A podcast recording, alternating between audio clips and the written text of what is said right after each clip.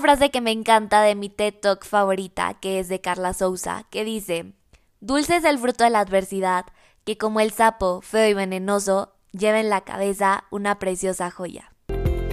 Bienvenidos a Inspire. Estoy segura que si estás escuchando esto, eres una persona en búsqueda de crecer, en búsqueda de inspirarse e inspirar a otros, pero sobre todo y lo más importante, de superarse a sí mismo cada día.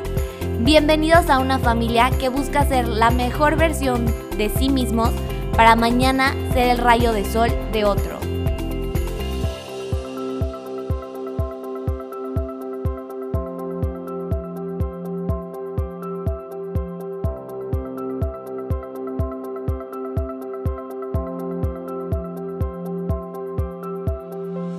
Hello, hello a todos. ¿Cómo va su primer mes del año? Está cañón que en un abrir y cerrar de ojos ya casi estamos en febrero y luego febrero es un mes súper chiquito, entonces nos pasa volando.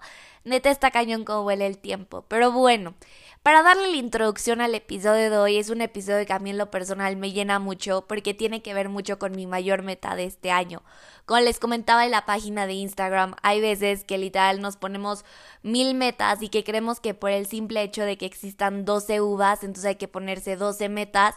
Y al final lo que termina siendo todo este planteamiento de tener 12 metas es que sí, vas cumpliendo una, vas cumpliendo otra y vas abriendo 12 caminos diferentes que al final no terminan de juntarse y la verdad es que muy poca es la gente que logra concretar 12 metas porque se pierde, se pierde. Entonces justo algo que a mí me ha servido mucho es Fíjate una meta que sea como tu meta, o sea, que sea esto que neta quieres cumplir este año y de ahí puedes ir incluyendo otras. Ojo, no esto que les estoy diciendo no significa que entonces ya, o sea, me olvido de tener mil metas. No, se vale soñar en grande y se vale tener ochenta mil metas.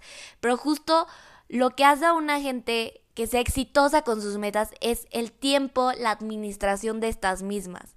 Entonces, váyanse fijando esa meta. Si todavía no la tienen, nunca es tarde para iniciar, sea aún así agosto, septiembre, yo creo que nunca es tarde para iniciar una meta. Y hay veces que también eliges una meta y a la mitad del camino dices, ¿sabes qué? Creo que no me llena tanto y también es súper válido. Pero bueno, ya me súper mega desvié del tema de hoy. Pero el tema de hoy es justo las TED las famosísimas TED Talk. De seguro has llegado a escuchar de estas famosas pláticas que tienen una duración aproximadamente entre 10 y 20 minutos. ¿Y por qué tan chico esta duración? Pues justo porque lo que busca una TED Talk no es que alguien llegue y se pare en el círculo rojo y empiece a hablar como loco de su experiencia y de su vida y que al final sí sea una plática motivacional, pero que deje a la gente con lo mismo que siempre escuchas, ¿no? Alguien que se superó y tan tan. No, lo que busca una TED Talk es justo que la gente se quede con algo, que dejes a la gente pensando en una nueva teoría, en cómo tú ves la vida, pero que dejes algo nuevo en la gente y que realmente sea corto, preciso y conciso y por lo mismo el poco tiempo que al final yo creo que enriquece mucho a los que han visto TED Talk. La verdad son una maravilla.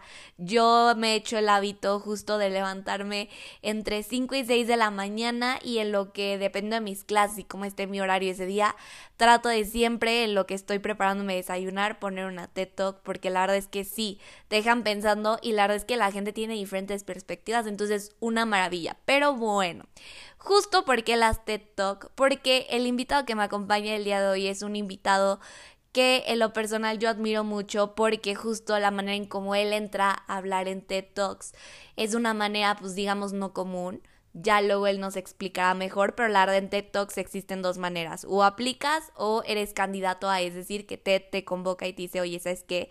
Quiero que hables, ¿no? Pero normalmente eso pasa con celebridades y así, y pues el resto de la gente tiene que aplicar y pasar por varios como filtros justo para ver si es candidato a tener no algo que decir, pero sí más bien que lo que vaya a decir sea algo que impacte en la gente y no volvamos al mismo rollo y que sea una plática motivacional que no es que todos se la puedan echar, pero pues sí cualquiera puede hablar de su vida y pues no es como el punto de TED. Pero bueno, la verdad es que la plática de este invitado y cómo llegó él a TED y todo es algo padrísimo porque justo nosotros vemos los 20 minutos que esa persona está hablando pero no vemos como el behind the scenes. Y yo creo que eso es muy padre tanto en la vida como en TED Talks, como en todo. A veces aprender que no solo es pararte y los aplausos de la gente, ¿no? Sino todo lo que va pasando atrás. Y con este tema quiero abordar mucho esta parte que siempre hemos tocado en Inspire y que a mí me ha ayudado muchísimo también, el creer en ti mismo, en creer en tus proyectos, en creer que tienes una voz y en creer que eso que tienes que decir a alguien le va a impactar. Vivimos en un mundo donde importa más la cantidad que la calidad y entonces a veces nos dejamos ir porque las personas si no tienen 80 mil followers entonces no son quien para decir algo y no, yo creo que al final si sabes qué decir y tienes algo que decir con que lo impactes en una persona, tu motivo, tu propósito ya lo, ya lo cumpliste, ¿no? Entonces pues ya hice esto larguísimo pero le quiero dar la bienvenida a Adrián Farías, quien me acompaña el día de hoy. Él es un cañón en la vida porque ahorita que escuchen su historia y cómo llegó a TED y cómo es todo este rollo de TED, la verdad es que les va a encantar y tiene un carisma gigante. Entonces, espero disfruten mucho este episodio y neta, porfa, no olviden en creer que su palabra siempre va a tener repercusión en alguien más y que por lo mismo todas sus palabras son muy valiosas y todos sus proyectos igual, entonces no dejen por de creer en ustedes. Y pues bienvenido Farías, ¿cómo estás? ¿Qué tal, Marla? ¿Cómo estás? Hombre, muchísimas gracias por hacerme parte de la familia Spire, en verdad muy emocionado por estar el día de hoy contigo, de verdad, ¿eh? No, la emocionada soy yo, o sea, te lo juro, soy muy feliz y por eso ya ni quise decir más, porque quiero que justo tú nos cuentes, literal, pues todo lo que traes preparado para hoy. Y la verdad es que te abro micrófono porque ya no quiero decir nada más, quiero que ellos te escuchen y pues adelante. Pues bueno, este, pues inicio describiéndome como persona, primero antes de que lo que pues estaba haciendo en el transcurso de mi vida. Creo mucho que muchas veces llegamos a preguntar como esta parte, lo que hemos logrado como para ver el nivel de respeto o ver qué tanta atención le vamos a prestar a una persona y buscamos ver si es un director de alguna empresa o de dónde se graduó, la carrera que tiene para ver si de verdad te va a poner atención o no. Entonces voy a iniciar por la parte humana, ¿no? Eh, mi nombre es Adrián Farías, soy un acumulador compulsivo de anécdotas, definitivamente. Una persona terca como la fregada. A mí la verdad es que que me digan que no me cuesta muchísimo trabajo. Ya de verdad, Marla, hasta que yo ya vea que no se puede, porque de verdad no se puede, es cuando ya me rindo y me considero sobre todo una persona que es un muy buen amigo, ¿no? Eh, honesto y creo que un muy buen consejero en las cosas que se necesitan, ¿no? Referente a mi trayectoria profesional, pues bueno, soy locutor certificado por MBS. No me metí tanto, ya sabes, a la locución de radio, porque a mí eso de estar hablando como, hola, ¿qué tal? ¿Cómo están? Muy buenas tardes. Eso a mí, la verdad, no me gustaba mucho, ¿sabes? Era muy rápido, tenías que andar, ¿sabes? Luego, luego y friega. Y me empecé a notar mucho en la locución comercial eh, ahí tuve mis trabajos con algunas empresas en la Ciudad de México, pero no era como mi spot, no era como mi lugar, ¿sabes? Y de ahí tuve la fortuna, como bien tú lo dijiste, de ser speaker con TEDx Topanzolco, ahora TEDx Cuernavaca, hace dos años en la edición Efecto Mariposa en el World Trade Center de Morelos, donde tuve el honor de dar mi plática llamada Ni héroes ni villanos para un aforo de aproximadamente 800 personas, ¿no? Y de ahí ahorita me encuentro siendo cofundador de una agencia de publicidad de marketing llamada 21 Studios, ¿no? Y tú lo mencionaste perfecto al inicio. Esta parte de que, digo, voy a ir contándoles un poco mientras vamos platicando en tu podcast, pero yo la verdad me sentía muy chiquito porque al momento de que yo inicié a hacer esta convocatoria, bueno, formé parte de la convocatoria de TEDx, llega un punto donde empiezas a ver y a voltear a tu alrededor y quieres ver las personas con las que estás compitiendo. Una sana competencia, pero al final del día es una competencia. Y me ves ahí todo chiquito, apenas terminando la preparatoria, y las personas que estaban ahí, ingenieros, doctores, licenciados, o sea, másters de la vida, ¿no?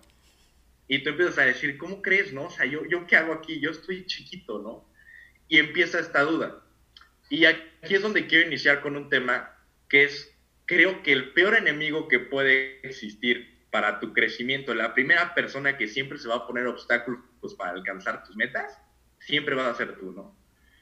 Al momento que estamos siempre por aventarnos eh, a lo que sea, a, emprender, poner un negocio, eh, alguna nueva actividad, lo que tú quieras, empiezan a salir todo tipo de dudas, inseguridades, incertidumbres, y es ahí cuando nos autosaboteamos. Esta palabra es muy importante porque muchas veces empezamos a querer buscar factores externos.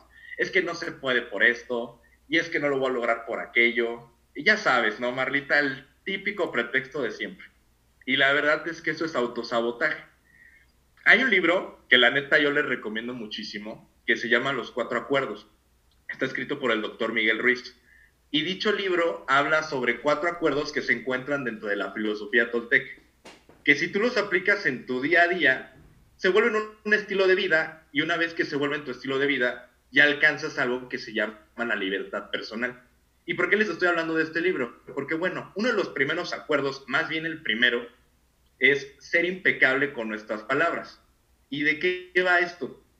Nos explica sobre el gran poder que tienen las opiniones de los demás y nuestros pensamientos sobre nosotros mismos. Muchas veces, la razón principal por la que no nos creemos capaces de hacer algo es, por es porque en el transcurso de nuestra corta o larga vida, hemos recibido estas opiniones negativas y nosotros mismos las hemos reafirmado sin darnos cuenta. Te voy a dar un ejemplo clarísimo. Yo me acuerdo mucho, y digo, siempre se ha sabido que mi coco son las matemáticas. De verdad es mi terror. Y yo recuerdo que en secundaria una maestra me dijo, Adrián, yo no sé a qué te vas a dedicar en la vida, güey, pero no tiene nada que ver con números porque eres malísimo. Y yo ya me quedé con esa idea toda la secundaria, ni siquiera me di la oportunidad y me empecé yo solito a reafirmar esa idea de que era malo para las matemáticas. Tenía un examen de matemáticas y ni siquiera lo intentaba. soy malo, brother. O sea, definitivamente esto ya lo troné, ¿no? Obviamente hay evidencia de esto. Los mil extraordinarios que me tuve que echar, las mil veces que tuve que ir a asesorías a matemáticas, y no era porque no hubiera los medios o porque no se pudieran ir a las clases, era porque yo no me la creía, era porque yo me ponía siempre este obstáculo diciendo, es que soy malo, es que soy malo. La gente es que eres bueno. No, a mí me dijeron que soy malo, yo me creo que soy malo y voy a terminar siendo malo. Tal vez fue un ejemplo muy banal, muy, muy X, pero es un ejemplo que pasa en nuestro día a día más de lo que tú te puedes imaginar. ¿Qué quiero decir con esto? Créetela créetela que puedes tú lograr lo que puedes hacer. ¿Cuesta trabajo? Sí, suena muy sencillo. Definitivamente es muy sencillo decir, ah, créetela, gracias, ¿no? Pero es un trabajo que tenemos que hacer constantemente con nosotros mismos. Porque muchas veces también el creértela es prepararse. No solamente porque tú te despiertes un día y digas, ah, ¿sabes qué? Hoy me voy a volver ingeniero inmediatamente porque te la crees todo un año te va a llegar una licencia, bueno, una ingeniería de la mejor universidad de México del mundo. Obvio no. Tienes que prepararte. Pero en esta preparación va a haber obstáculos, porque siempre va a estar esa vocecita que te va a decir, no vas a poder, güey.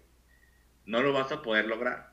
Y ahí es cuando tú tienes que tener esta percepción misma, en donde, como te había mencionado, tus pensamientos y las opiniones de las demás personas, tú decides cómo van a influir en ti si de manera positiva o de manera negativa. Te pueden decir mil veces de que no vas a poder lograr, pero si tú tienes esa convicción firme de que lo vas a hacer y esa semillita está dentro de tu cabeza y dentro de tu cerebro y la empiezas a regar, digan lo que te digan, lo vas a poder hacer. Una de las cosas que, igual como comentaba Marlita, era pues esta parte de dar una plática TEDx, ¿no? Como yo se los había dicho al inicio, yo la verdad no tenía un antecedente, no creía tener un antecedente que valiera la pena. Sentía que era una persona promedio, una persona que si bien había tenido sus, pues ya saben, ¿no? Sus rayitos de luz, sus rayitos de éxito, siempre sentía que tenía que alcanzar a más para sentirme pleno, para poder adquirir este tipo de admiración externa que tanto andaba buscando. Tuve una situación de vida en la que mi papá fallece, fallece, pues ya saben, eh, una situación que, pues, si bien es algo difícil, porque mi padre fue una persona siempre que yo vi como, ya saben, el señor que hacía lo que quería, una persona muy alegre, muy activa, y una enfermedad hizo que todo eso se fuera deteriorando conforme el paso del tiempo. Y pues bueno, mi padre fallece y claramente pues pasas un, un, luto, que es todo un proceso, un proceso donde claramente hay depresión, ¿no? Y esta depresión pues te orilla a hacer cosas que pues no es que sean malas, sino que dentro de tu dolor te alejas de tus amigos, te alejas de las actividades que te gustan y te empiezas a cerrar en ti mismo, que está mal, ¿no? Pero bueno, hay diferentes formas en las que las personas llegan a llevar su luto. Llega un momento donde yo estaba, pues te digo, en esta misma eh, experiencia. Yo era una persona, y te lo pueden decir todas las personas que me conocen, que a mí me encanta hablar hasta por los codos. Definitivamente no sé cómo le hago para hablar hasta por los codos, pero lo hago. Y recuerdo que estoy en la computadora y veo una convocatoria de TED. Y mi madre está atrás de mí y me dice, mira Ted, las pláticas que tanto te gustan, que siempre has querido estar ahí. Y dije, ay mamá, es que, o sea, es el peor momento. O sea, ¿cómo me voy a animar? Y aparte, ¿qué voy a decir? ¿No? Y mi mamá me dice, es que, eh, ¿por qué no dices el mantra que siempre has tenido de vida? ¿Por qué te dejas derrumbar por lo que acaba de pasar? Y pues, ¿saben? Son, son experiencias que, pues, ¿qué le dices a tu mamá? No, mamá, sí lo voy a hacer, ¿no? Y, y en ese momento se volvió más como un objetivo mío, que dije, ¿sabes qué? Lo voy a intentar hacer, lo voy a lograr. El no ya lo tengo, ¿Qué pierdo con que lo haga y me digan no? Hay una frase que me gusta mucho que dice, el costo de no hacer nada es mucho menor, en, perdón, el costo de hacer algo es mucho menor que al de no hacer nada. Entonces, si tú te quedas sentado y no haces nada, el no ya lo tienes definitivamente. Pero si te animas y te dicen que no, dices, bueno, al menos ya lo intenté y ya sé cómo tengo que hacer yo mi próxima plática TED. Y creo que este es un mantra que tienen que seguir para todo. Si te dieron el no en algún lado, ya sabes por qué te dijeron ese no. Trabaja en ti, optimízate y busca ese sí. bueno, pues como te decía Marlita, ¿no? Es esta parte de que no pienses que porque una puerta se cierra, pues ya cerraron todas las demás, ¿no? Y pues bueno, me animé a, darla, a, hacer, a ser parte de la convocatoria de la plática TED mandé lo que quería transmitir. Y eso es algo muy importante que también se los voy a decir al final. Piénsenlo en lo que vamos eh, transcurriendo en, el podcast. ¿Por qué quieres, si es que está en, tu, en tus metas, por qué quieres dar una plática TED? Es, es en verdad una pregunta que me gustaría que tú te contestes al final, porque obviamente yo no te voy a poder escuchar. Pero que al final tú digas por qué la quieres hacer. O sea, ve más allá y pregúntate el por qué, ¿no? Esto vamos a dejarlo como un paréntesis y pues bueno, ¿no? Eh, empiezo a, escribir como mi mantra de vida, que pues como les dije va por nombre de ni héroes ni villanos. ¿Y de qué va esto? Que yo creo que el ser humano no es ni bueno ni malo, creo que es un gris. Las acciones que cometemos en nuestro día a día son por, se cometen porque creemos que son las mejores acciones en ese momento. Tal vez no sean las más indicadas, pero son las que creemos mejores en ese momento. Ejemplo clarísimo, cuando mi papá estaba enfermo, creo que en el punto más grave de su enfermedad, yo me fui a la Ciudad de México a vivir solo y claramente de ahí tuve opiniones externas donde por qué me fui, que dejé a mi papá solo cuando más me necesitaba. Ya saben, todo ese tipo de opiniones de la gente que se quiere meter en algo cuando no tiene un verdadero contexto de ello. Y claramente eso te afecta como persona. Lo que ellos no sabían era de que mi papá fue el que me dijo que por salud mental me fuera a la Ciudad de México, que hablábamos diario, teníamos pláticas de más de dos horas y que la relación con mi padre cuando yo me fui a la Ciudad de México fue muchísimo mejor que cuando estaba yo en, Cuernavaca, bueno, en mi casa. Este, y pues bueno, ¿no? Eh, este tipo de decisiones ocurren y pasan y es un gris, no tienes que juzgarte por lo que ocurre, solamente sí trabaja en ello, ¿no? En base a esto, pues yo escribí mi plática, la mandé y voy a ser totalmente honesto, yo lo mandé hasta con cierta pues risa diciendo, pues es que ¿cómo crees, no? O sea, tú has visto el tipo de personajes que se pagan en una plática de ¿no? Pasan tres días y para mi sorpresa me mandan un mensaje y me dicen, te vamos a asignar a un curador. Un curador es la persona que cura tu plática, que busca lo más esencial de tu idea para que así lo puedas expresar. Y en ese momento, Marlita, yo dije, ¿qué? o sea, ¿esto es real? ¿Me estás dando un? Y dijeron, sí, sí, sí, tuvimos ahí una pequeña segmentación y nos gustó mucho tu idea, pero hay que aterrizarla más. Y pasas por un filtro, ¿no? Eh, después de, este, de estos filtros, pues yo empiezo a platicar más con mi curador y él empieza a decir, es que sabes que tienes una muy buena idea, hay que empezarla a trabajar. Y empiezo a ver cómo esto en verdad empieza a funcionar empiezo a ver cómo ya ese sueño que yo veía distante, que ni siquiera veía ni remotamente cerca, ya puedo yo llegar a alcanzarlo, ¿no? Y les digo que yo soy un acumulador compulsivo de anécdotas porque ahí me llegan a pasar cada tipo de cosas, Marla. Sí, sí te creo. Sí, sí, sí, sí, sí, sí, sí. O sea, ya, ya al final, ya cuando estábamos en la recta final, recuerdo que estaban decidiendo ya cuál iban a ser las pláticas definitivas. Yo ya tenía mi plática escrita, tienes que mandar a veces un video para que vean cómo es tu desempeño, si necesitan ayudarte con cuestiones de cómo vas a desenvolver tu plática, tu idea. Tenía todo listo, todo lo había tenido en, la computadora guardado. Y te digo, no sé qué pasa, hay veces que la vida me dice, ¿sabes qué? Pues me tengo que reír un rato y se me cae la computadora. Se me cae de tal forma que se rompe. Tengo que mandar el video dentro de tres horas. O sea, si fuera al día siguiente, tal vez hubiera podido haber hecho algo, pero tenía que mandar el video dentro de tres horas. Y en ese momento, te juro que me puse a llorar. Porque dije, es que verdad no lo puedo creer. Ya mandé el, el, el documento, ya hice mi video, ya hice todo, y se me cae la maldita computadora tres horas antes. Le marco a mi curador y le digo, por favor, se llama Dani, un abrazote a mi estimadísimo Daniel. y le digo, Dani, ¿sabes qué? Necesito tu ayuda ya. Se me acaba de caer la computadora. Y, o sea, de que él se rió porque pensó que era una broma. Le dije, no, en verdad, esto es real. No, no puedo, no tengo el video en este momento, ¿qué hago? En fin, mandamos el video como pudimos de los guardados que había tenido ahí que le pasé por WhatsApp y todo. Y Daniel me dijo, pues vamos a ver qué pasa, porque como lo mandaste al último y como se mandó mal y así, pues sabes, ya lo checan personas que pues ahí se nota como la disposición y ya yo como de Dios, no puede ser. sí, cañón, o sea, yo creo que en ese momento pensaste así de, justo van a pensar que soy irresponsable, que qué calidad le estoy dando al, o sea, Ted, qué importancia, ¿no?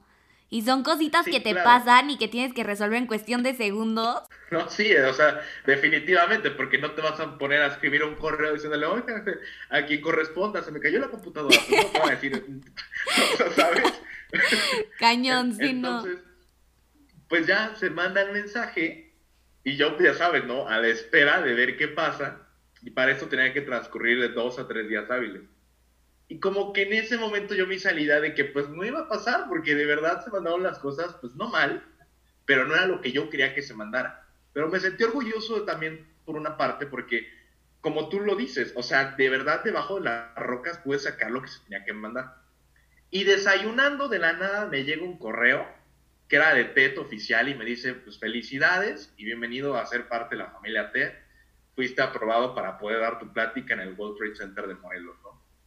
Ya wow. que casi, se O sea, no, yo, pues, yo estaba súper feliz, ¿no? Porque se pudo, se logró y en verdad yo creo que la felicidad que sentí en ese momento fue, pues, única, ¿no? O sea, yo la verdad es que saber que dentro de las experiencias que yo estaba pasando, que yo me había negado a, ver esto, eh, eh, bueno, haber participado en la convocatoria en un inicio por lo que estaba pasando, haberme la creído, que esto es muy importante, y aventarme con todo y dudas, ¿eh? Porque yo no estoy diciendo que el creértela significa que ya me la creo y no tengo dudas. O sea, claramente tienes dudas. Pero tienes que trabajar en esto para reafirmar que sí puedes hacerlo. Y se logró. Y de ahí comienza una aventura, ¿no? Porque una vez que ya estás ahí, pues ya no es el hecho de que seas parte de TEDx.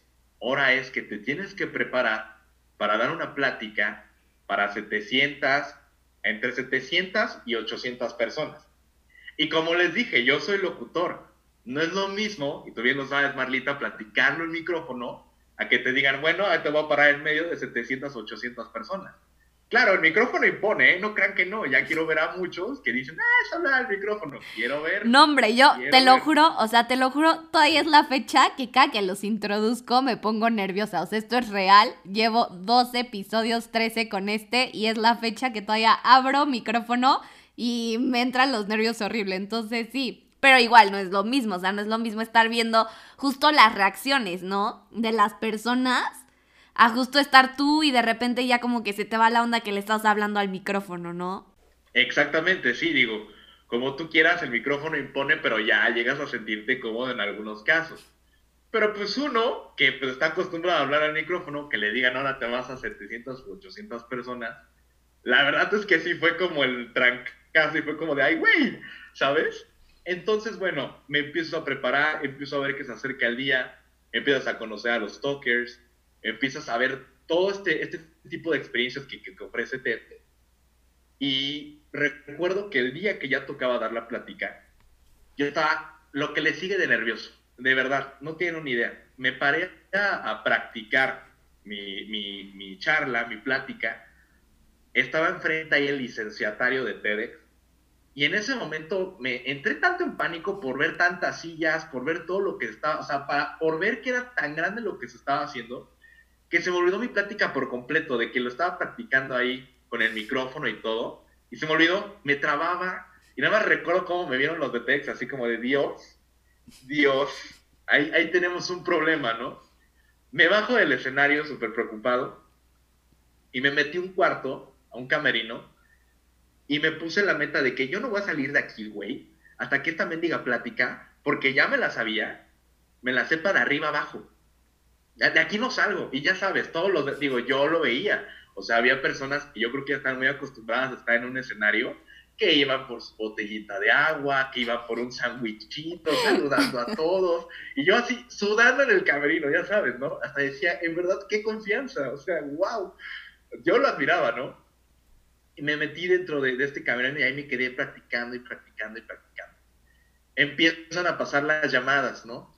Ahí me tocaba, después de un amigo mío que se, se llamaba, bueno, no se llamaba, se llama Sebastián Struck, y empiezo yo a estar formado para que una vez que Sebastián termine su plática, yo ya me pueda subir, empiezo a hacer la introducción, e inicie el gran momento por el cual pues yo inicié a, tener todo este tipo de proceso, ¿no?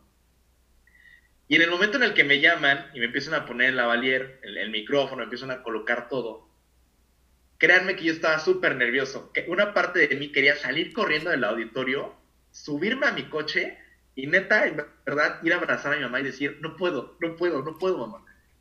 El problema es que pues mi mamá tenía las llaves del coche y mi mamá estaba ahí, entonces definitivamente pues no podía hacer eso, ¿no?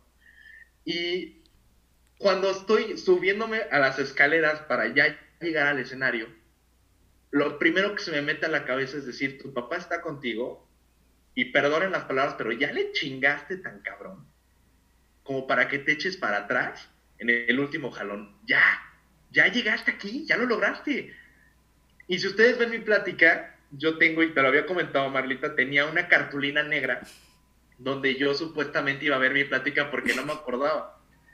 Y me la creí tan cabrón en ese momento, me, me convertí en eso que tal vez había dudado durante todo, todo este transcurso en esa plática en tan solo 15 minutos que ni siquiera volteé a ver la, cartulina, creo que la volteé a ver una sola vez. Y ya. Y me fui como hilo de media. Una vez que me bajo del auditorio, obviamente me regresa el alma al cuerpo de saber lo que había hecho. Me cae como el trancazo de realidad.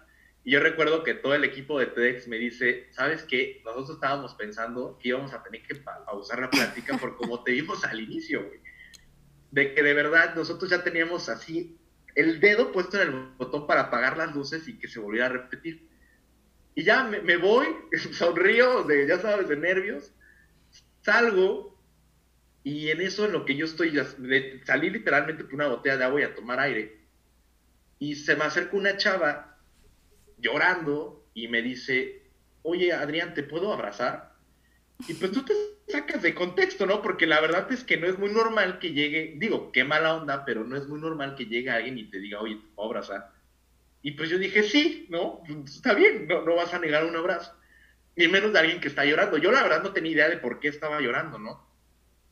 Me abraza y en lo que me está abrazando me dice que gracias a lo que yo dije, ella se dejó de sentir un villano toda su vida porque ella había firmado un acta de no reanimación de su papá y que por lo mismo de que ella no quería ver a su padre sufriendo, decidió tomar la decisión de que ya no conectaran a su papá en caso de que hubiera pues, alguna emergencia médica. Y en ese momento, al momento que nos, nos despegamos del abrazo, vi cómo sonrió y créanme, ves tú como esa persona le has cambiado la idea, le has cambiado el chip que trae en la cabeza. Y tal vez le haya hablado a 800, 700, 900 personas ya no, ya no es, ya no es, ya no es el número, sino es el impacto. Si esas personas, esas 700, 800 personas, de yo saber que yo lo viví, fue algo tangible, sé que hice el cambio solamente en una, que hice que saliera con un nuevo chip, y eso le va a dar un impacto positivo a su vida, créeme que yo me di por la persona más feliz del mundo en este momento, ¿no? Saber que se fue con tranquilidad, saber que se fue con paz y que tu historia inspiró y que esa idea que tú traes, que expresaste, en verdad tuvo un impacto, no tiene precio. Y por eso mismo yo te hacía la pregunta de por qué quieres dar una plática TED. Porque sé que hay muchas personas allá afuera que tienen su plática TED en, en una bucket list o en una listita porque quieren tener una buena foto en Instagram o porque quieren solamente tener este reconocimiento externo. Y si quieres dar una plática TED por eso, que en verdad lo primero que te mueve es eso, déjame decirte que estás mal, brother. Este que estás mal, hermana. Muy, muy mal. Tienes que buscar el por qué lo quieres hacer, que sea mucho más grande que tú, pero que al mismo tiempo te reconforte y que te demuestre lo grande que puedes ser, lo imparable que puedes llegar a ser. Y todo es cuestión de creérsela, Marlita. Está cañón. Y está cañón porque tienes toda la razón. O sea, a mí me pasaba muy al principio que empecé a construir Inspire y así. Yo decía, es que ¿quién voy a ser yo para, en primera, yo hablar, ¿no? Y yo dejar algo en alguien, ¿no? Porque justo es lo del podcast, ¿no? Si no quisieras dejar algo en alguien, pues ya, nada más no lo abres. Y número dos, yo decía, es que ¿quién voy a ser yo para decirle a quién qué tienen que decir? Y además, o sea, como que no sé, como que ese chip no me entraba. Y una vez que vas viendo justo lo que dices, que impactas en una persona, está muy cañón cómo ese impacto te cambia hasta a ti. O sea, no solo es como tú impactas en ellos, también ellos impactan en ti. O sea, ahorita que mandé mis felicitaciones de Año Nuevo y todo a mis seguidores y así, me impactó justo la cantidad de personas que literal yo no conozco, porque obviamente al principio te siguen todos tus amigos, ¿no? Y gente conocida. Pero la cantidad de personas que no me, o sea, que no me conocen físicamente, que me siguieron por el amigo del amigo que reposteó el podcast, el episodio, y que me decían, wow, es que este episodio me marcó, wow, es que esta palabra que dijiste me marcó. Y yo les contestaba, es que ustedes me están impactando a mí porque esto es algo nuevo para mí. O sea, el que alguien externo sin conocerme me esté escribiendo eso, también crea un impacto y entonces se vuelve un win-win que es increíble, o sea, te llena muchísimo. Sí, exactamente. Creo que también existe también como esta parte de que luego el dar nos va a sentir muy bien con nosotros mismos. Entonces, esta parte para mí en lo personal fue muy, muy importante dar mi plática TED. La verdad es que sí ha sido una de las mejores experiencias que yo he tenido en la vida. Y digo, afortunadamente he tenido el gusto y el honor de seguir trabajando con TEDx. Te digo, ahorita ya somos TEDx Cuernavaca. Pero lo he visto muy seguido y es algo que en verdad me llama mucho la atención. Porque ese sería mi primer tip. Si tú quieres dar una plática TED, pregúntate el por qué lo quieres hacer. Porque si lo haces por quererte, digo, tener una buena foto, porque te digan, ay, mal talker, wow, y así, vamos mal, ¿sabes? No se trata de eso. Y no lo veas solamente por la plática TED, no, no, no, velo por ti como persona. Porque si tú en verdad crees que necesitas reconocimiento externo para poder brillar, entonces ya tenemos ahí un problema. Hazlo por ti, principalmente que sea por ti y por el gran mensaje y la gran idea que tienes por expresar. Ahora que si me permites, Marlita, igual les tengo otros consejos que les puedo dar para las personas que pues igual ahí tienen como las ganas de... obvio, obvio, tú ábrete. Normalmente se encuentran con esta confusión de...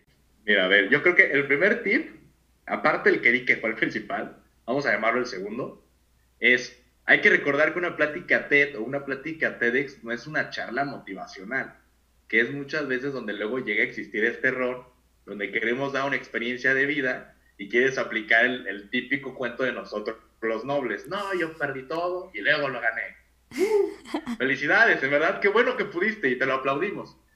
Pero una, una plática TED, que por nombre, cada sigla es tecnología, entretenimiento y diseño, lo que busca es la transmisión de ideas que tengan un impacto positivo a través de una persona.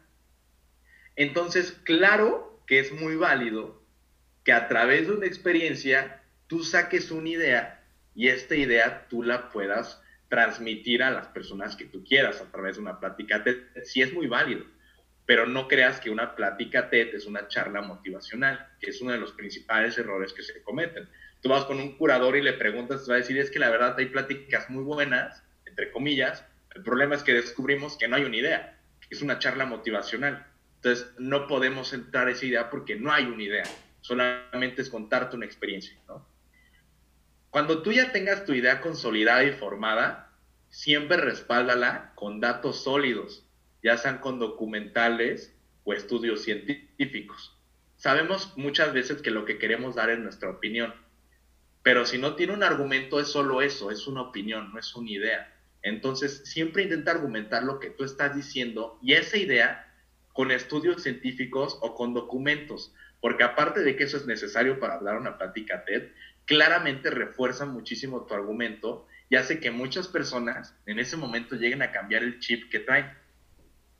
Otra cosa que te recomiendo muchísimo es ve otras pláticas TED no solamente te quedes con la idea de lo que es TED y lo que tal vez yo tenga conciencia o lo que crea que es un, evento TED, velo.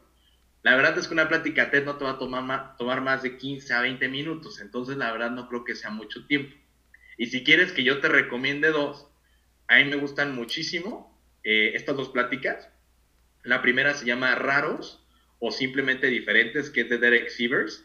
Esta plática me gusta mucho porque esta plática dura aproximadamente dos minutos y medio. Y tú dirás, ¿qué, carajo va a decir una persona en dos minutos y medio? Y es justamente lo que Derek Sievers eh, eh, eh, contradice, ¿sabes? En dos minutos, él llega a decirte una idea totalmente formada, de una forma totalmente digerible y en verdad tiene impacto. Y esto te, te informa y te dice de que no necesitas tener una idea súper mega estructurada y tener así una conferencia de tres horas para poder decir lo que sientes, lo que piensas o para poder transmitir esta idea. Lo que tenemos que hacer es que acomodarlas y saber dar el ejemplo y el argumento exacto. Y la otra es Hazte cargo de ti, que es una plática hecha por Ricardo Morán. No se las voy a platicar porque verdad es una súper mega plática. Yo la acabo de ver y está increíble. Justo la vi hace dos días y está y real. Me encantó también de mi bucket list de TED Talks, buenísima. Sí, es, es, es, una joya. Digo, yo cada vez que la veo, hay una parte donde menciona, a mí lo que más me gusta es que, bueno, el talker te, habla de que su papá pues tenía pues un talk muy cañón de que como su padre tenía un taller mecánico, pues al momento de que hacían las reparaciones de los coches, pues tenían que quitar algunos tornillitos y ya sabes, ¿no? Entonces, el papá tenía el problema de que no quería que se mezclaran los tornillos. Y el Tucker, cuando era niño, le decía a su papá, papá, pero ¿por qué? O sea, te pones tan mal con los tornillos y la verdad son lo mismo y nadie se va a dar cuenta si cambias un tornillo si pones otro. Y el papá le contesta, tienes razón, nadie se va a dar cuenta. Yo me voy a dar cuenta. Y ahí es donde comienza el error. Y esa frase es poderosísima porque sí, tú puedes hacer mil cosas y la gente ni se va a enterar, ¿eh? Pero si no te preocupas por tu ética y tu moral, ahí es donde está, ahí es donde está lo, importante y creo que es donde crece un ser humano, ¿no? Pero bueno, esas son las dos pláticas que, que yo recomiendo. Y pues nada, Marlita, creo que no tengo nada más que decir.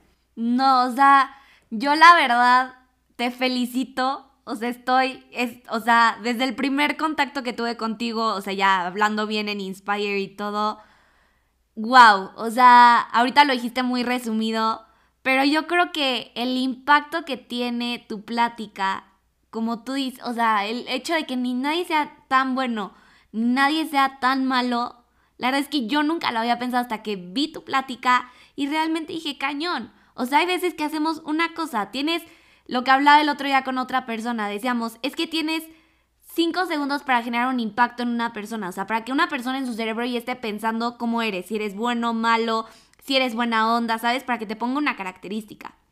Y el hecho de ese impacto, con una acción, una persona ya puede definir si eres bueno o malo y realmente ni saben qué hay atrás. Entonces realmente tu plática es, wow, tu experiencia, tu vida, cómo ves la vida, me encanta y pues súper agradecida la verdad de que me hayas dado la oportunidad de contar tu historia. Súper agradecida que también nos des como el lado de TED que nadie puede ver porque pues uno ve las pláticas de 17, 20 minutos y hasta ahí se queda, ¿no? Y justo yo tenía una percepción totalmente diferente de TED y hablar contigo y justo aterrizar un poquito más estas ideas de lo que implica ir a pararte a un escenario y transmitir una idea está cañón. La verdad es que yo estoy feliz. Creo que fue un episodio muy enriquecedor en muchos sentidos. Y te agradezco a ti, la verdad, por darnos la oportunidad de escuchar tu historia y obviamente recomendarles a todos la plática de Farías, que ya se las voy a poner. En cuanto salga este episodio va a ser lo primero que les voy a poner en el Instagram de Inspire para que ustedes también lo puedan ver. Y pues definitivamente súper agradecida, Farías. Súper, súper agradecida. Definitivamente yo creo que este año una de mis metas, bueno, más bien mi mayor meta justo es ya aterrizar más esta idea de mi plática en TED Talks. Si se pudiera dar este año, qué increíble. Si no, no pasa nada, pero ya aterrizar más esa idea. Y pues muy feliz. Muchísimas, muchísimas gracias por, por la oportunidad, Farías. No, Marla, muchas gracias a ti digo, y a tu auditorio por aguantarme. Ya me hablo hasta por los codos, de verdad, ¿eh? Ay, no, no, te lo juro, te lo juro, no, no tienes nada que agradecer. O sea, creo que fue un episodio muy padre. Bueno, todos los episodios yo siempre digo que son muy padres. Pero ver esta parte de TED que nadie te cuenta se me hace increíble. Y más que tú te, o sea, tú nos hayas compartido tu experiencia, también eso, eso se me hace wow. Muchísimas, muchísimas gracias, Farías. Pues bueno, ya damos por cerrado este episodio. La verdad es que les agradezco a todos. Que tengan un increíble inicio de año porque seguimos empezando el año. Fijen sus metas, no se den por vencidos y como dijo Farías, créetela, pero realmente créetela. O sea, empieza a crear acciones y estrategias que justo se dirijan hacia las metas que estás esperando ver en un futuro o para finales del 2021. Les mando un abrazo a todos y muchísimas gracias por escuchar Inspire.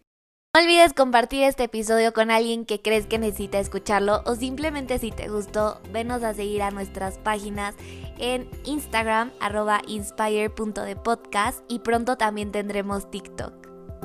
Recuerda que ser la mejor versión de ti mañana puede ser el rayo de sol de otro. Nos vemos en el siguiente episodio.